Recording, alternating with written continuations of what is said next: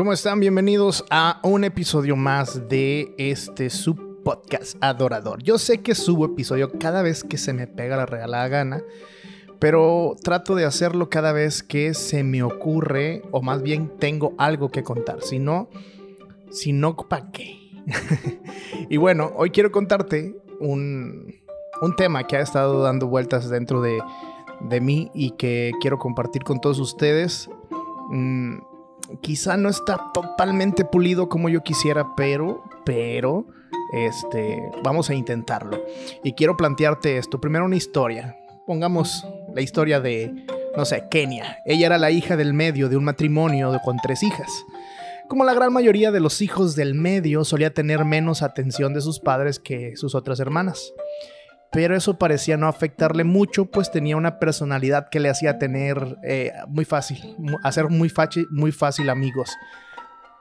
Por lo que de alguna forma siempre fue como la chica popular de la escuela y ella se sentía muy apreciada por ello. Tenía muchos seguidores en redes que le hacían comentarios muy halagadores y su vida parecía pues sacada de una película gringa adolescente, ¿no? De ahí, de High School Musical o algo así. Pero al llegar cada día a casa, cuando el bullicio de la escuela ya no estaba, cuando el silencio llegaba a su habitación, en ella surgía una insatisfacción enorme, porque se sentía incompleta.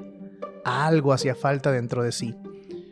Cuando estuvo en la adolescencia, además de muchos amigos y amigas, conoció también a que fue su primer novio, con quien pasaba horas charlando y mandándose mensajes. Eso a ella la hacía sentir muy bien, pero una vez una vez más, al llegar el silencio, sentía una gran necesidad y no sabía cómo llenarla. Fue creciendo y padeció muchas decepciones por aquellos que consideraba amigos, la traicionaron, hablaron mal de ella, hasta la involucraron en situaciones muy complicadas.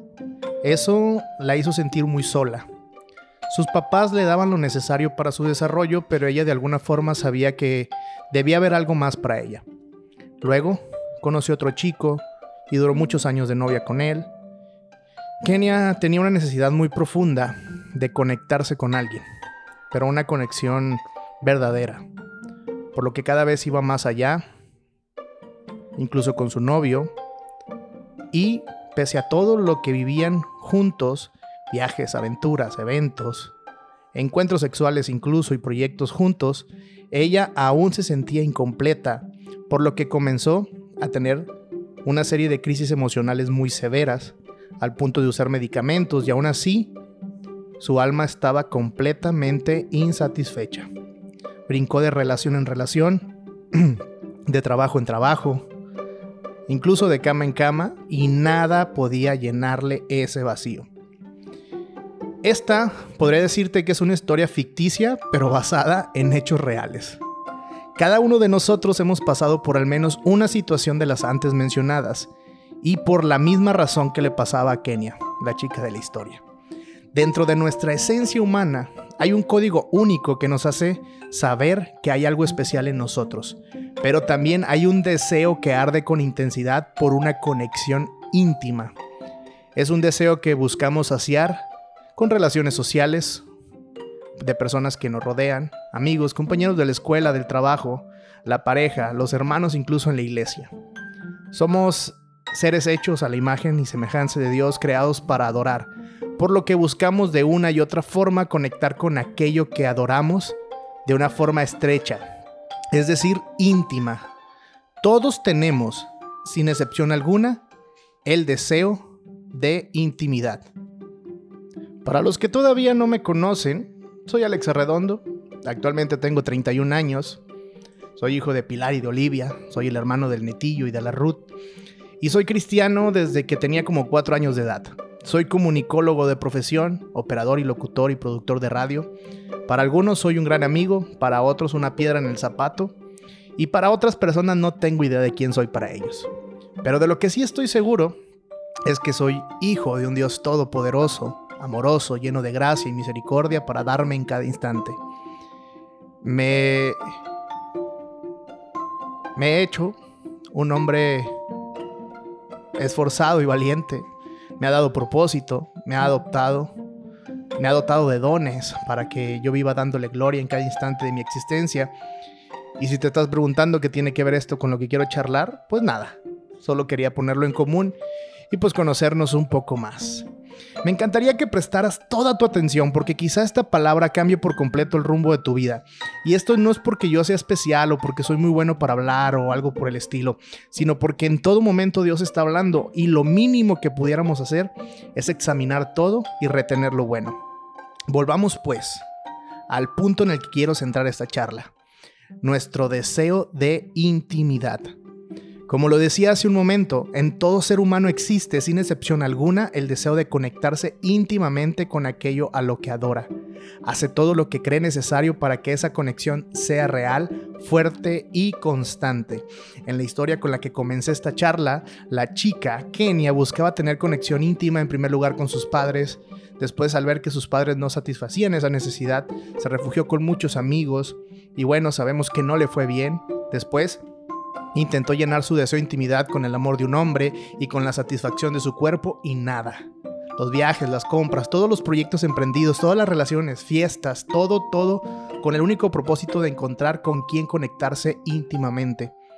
Y el deseo de intimidad nos lleva a cometer locuras en ocasiones. Pero convengamos algo. Según el diccionario, intimidad o algo íntimo es una relación de amistad muy estrecha y de gran confianza. O también hace referencia a un aspecto interior o profundo de una persona que comprende sentimientos, vida familiar o relaciones de amistad con otras personas. Esto está puesto en nuestro ADN, en relacionarnos, todos lo queremos y ese deseo, no ese deseo solo está en los humanos. Los animales no son capaces, tampoco siquiera los ángeles. Cabe destacar que para aquellos que hemos decidido creer en Cristo, nuestro objetivo debiera ser buscar tener la conexión más íntima con el Padre. De hecho, no es solo un objetivo, es realmente la razón de nuestra existencia. Si tú dices creer en Dios, tú necesitas sí o sí buscar mantener una comunión profunda con Él. ¿Cómo es que podemos pasar de conocer de Dios a conocer a Dios? ¿Cómo pasamos de ser un conocido a ser un amigo?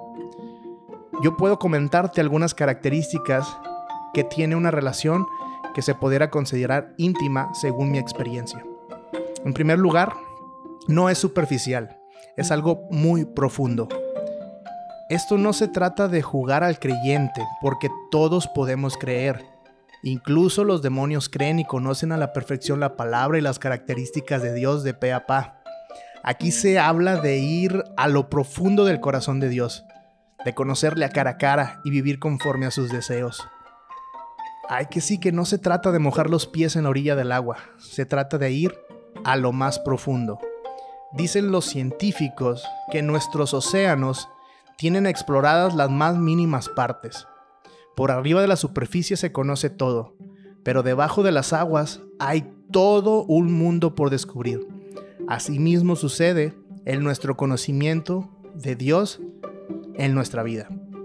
Conocemos apenas una pequeña parte, pero su amor es tan inmenso que debería emocionarnos saber que podemos ir más y más adentro de su gran amor, de su infinito amor.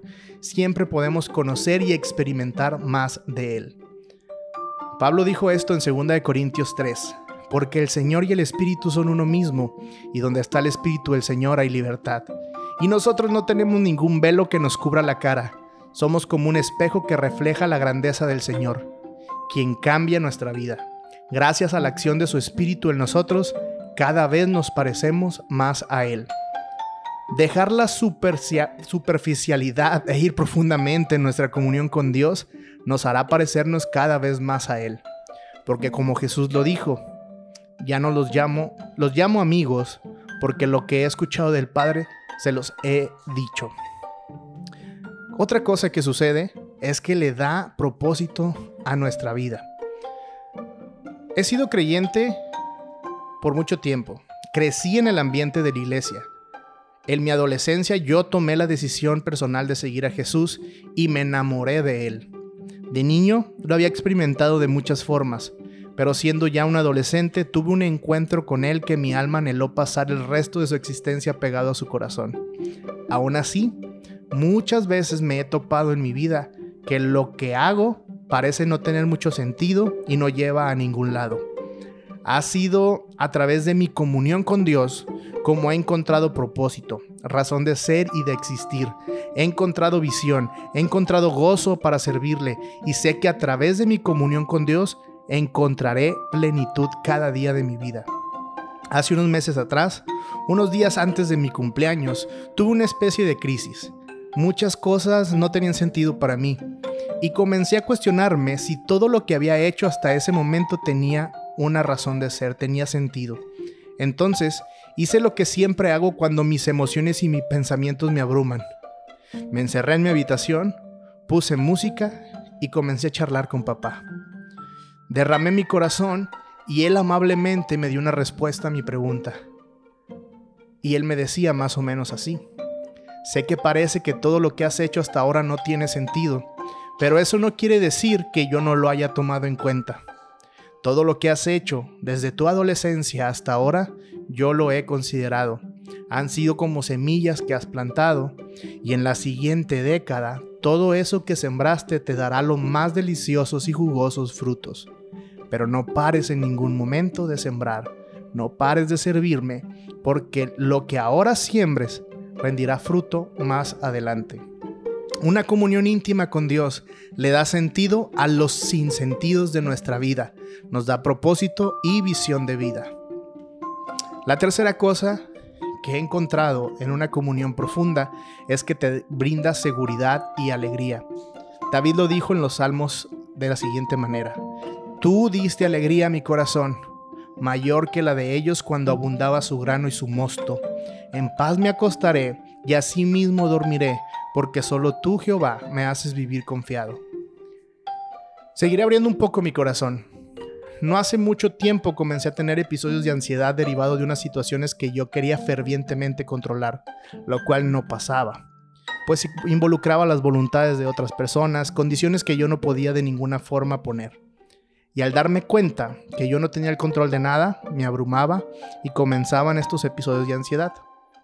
Claro, todo esto estaba en mi mente. En medio de esto, para que mi mente y corazón se aplacara, lo único que podía hacer era correr a los brazos de papá, porque es solo en los brazos de, de, mi padre que yo me siento seguro. Es en sus brazos donde pierdo el control porque sé que él lo tiene. Y entonces, por medio de mi comunión con él, esos episodios de ansiedad comenzaron primero a ser menos intensos y poco a poco han sido cosas que quedaron en la historia. También, otra de las cosas que he podido descubrir cuando mi relación con Dios es cada vez más profunda es que Él reconoce mis necesidades y las cubre, pero al mismo tiempo yo busco cómo es que la necesidad que Dios tiene yo puedo cubrirla. Cuando uno tiene amigos muy cercanos y habla con ellos sobre cualquier cosa que te pasa, se convierten en instrumentos de bendición mediante los cuales Dios cubre esas necesidades, pues ellos al saber lo que nos pasa pueden hacerlo.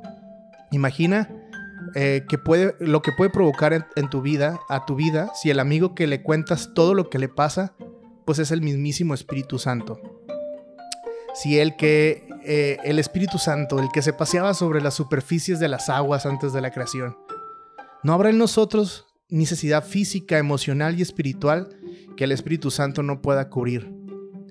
Por eso debemos descansar en sus brazos, pero para correr a papá debemos tomar la iniciativa.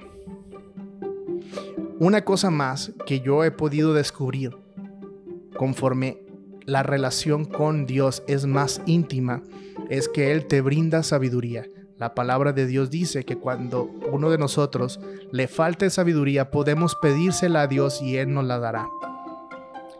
He podido entender algunas situaciones de mi vida o he podido resolver ciertas cosas en mi vida debido a mi comunión con Dios. Porque Él ha brindado sabiduría. Yo puedo admirar personajes como David, que buscaba fervientemente la intimidad con Dios. Jesús intencionalmente apartaba un tiempo para tener intimidad con el Padre. También está Moisés que subía a la montaña a encontrarse con Dios y fue llamado amigo, igual que Abraham. Porque una comunión íntima se defiende, se cuida, se enriquece. Hay lealtad, se cultiva. El amor y la verdad siempre están presentes. En una relación íntima nos comunicamos, somos vulnerables, no hay mentiras, no hay hipocresía, quitamos las máscaras. Servimos y cuidamos el corazón mutuamente. Nos anhelamos y buscamos conexión. Nos comenzamos a impregnar y nos parecemos cada vez más y más. Al principio, te conté la historia de Kenia, lo que su alma anhelaba y estuvo buscando en cuanta persona pudo era conectarse íntimamente, pero jamás pasó, no con una persona.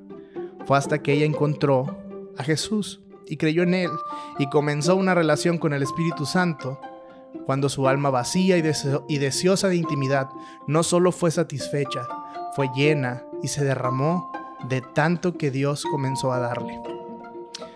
Muchos de nosotros hemos dejado el tesoro más grande que hemos podido encontrar, que es al Espíritu Santo. Y nuestra relación con Dios se ha vuelto de temporadas.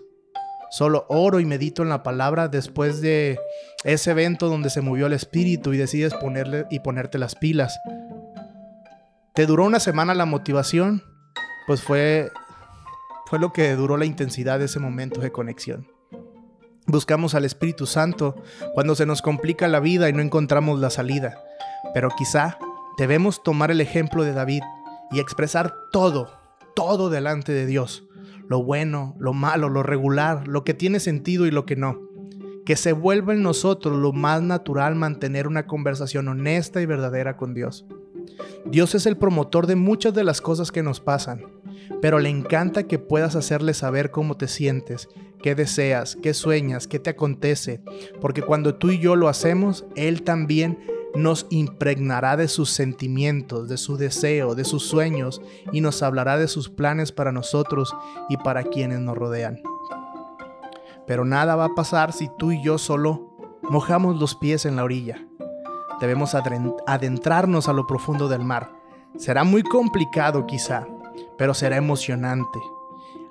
Al fin y al cabo, para eso existimos el Espíritu Santo habilitará en cada uno de nosotros aquello que necesitamos para llegar y adentrarnos en Él.